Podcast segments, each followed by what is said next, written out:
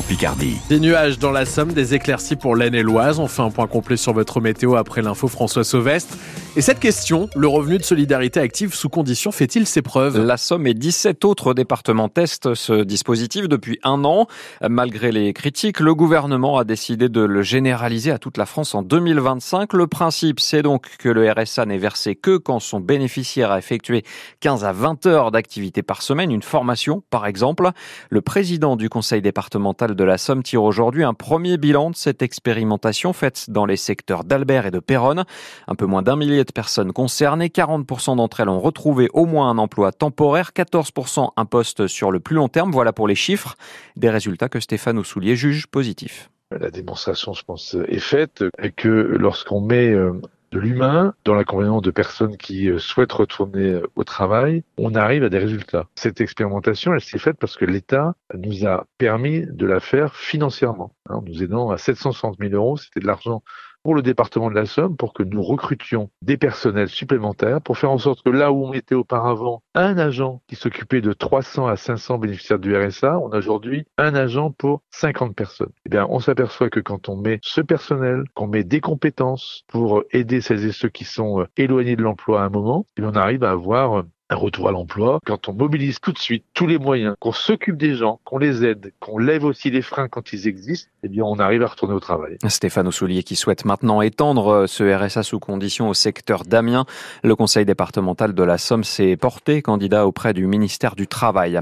La piste accidentelle privilégiée après un drame à Outrebois, petite commune près de Doulan. Un bébé de 18 mois est mort noyé lundi en fin d'après-midi. Son corps a été retrouvé dans le cours d'eau qui traverse le village.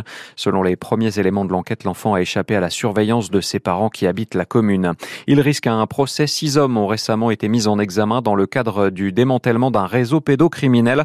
L'un d'eux vient de la Somme. Il a 36 ans. Il avait été arrêté en avril dernier, en 2023, donc à Abbeville. Il est depuis en prison en attendant les suites de cette enquête. Enquête qui a pour l'instant permis la découverte de plus de 900 000 fichiers pédopornographiques. Une association Picard attaque l'État en justice. En déposant prochainement un recours devant le Conseil d'État, la plus haute juridiction du droit administratif en France.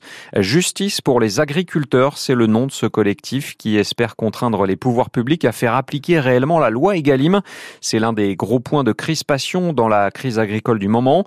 Le texte est censé protéger les exploitants, mais il est largement contourné, d'où cette action de Charles Coluli et des autres membres. Lui est salarié d'un cabinet d'avocats à Lens, dans l'Aisne, et il cherche à recueillir un maximum de soutien. Une pétition a déjà rassemblé plus de 2000 signatures. L'objectif, c'est d'arriver avec le plus de monde possible derrière nous et également euh, avec des consommateurs qui doivent être là pour défendre euh, bah, ce qu'ils mangent.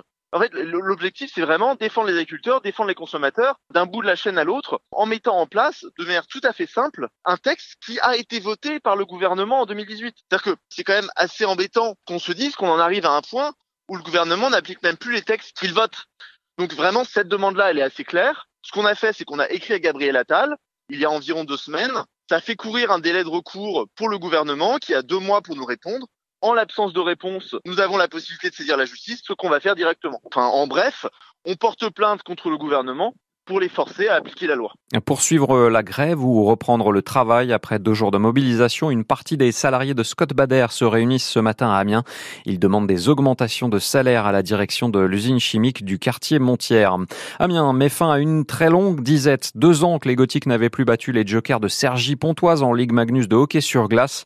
Hier, ils se sont imposés deux buts 1 et ça tombe bien, ça leur permet de garder leur cinquième place avant le dernier match de saison régulière. Ça sera vendredi à Marseille et avant le début des playoffs. Là, ça sera pour le 8 mars prochain. Elles vont tenter de remporter leur premier titre majeur. Les Bleus disputent ce soir la finale de la Ligue des Nations de football, un tournoi entre les meilleures équipes européennes. C'est la première édition dans sa version féminine et c'est un sacré morceau qui attend l'équipe de France, ni plus ni moins que les championnes du monde en titre, l'Espagne. La marche est haute, mais l'occasion est belle pour l'attaquante tricolore Eugénie Le Sommer.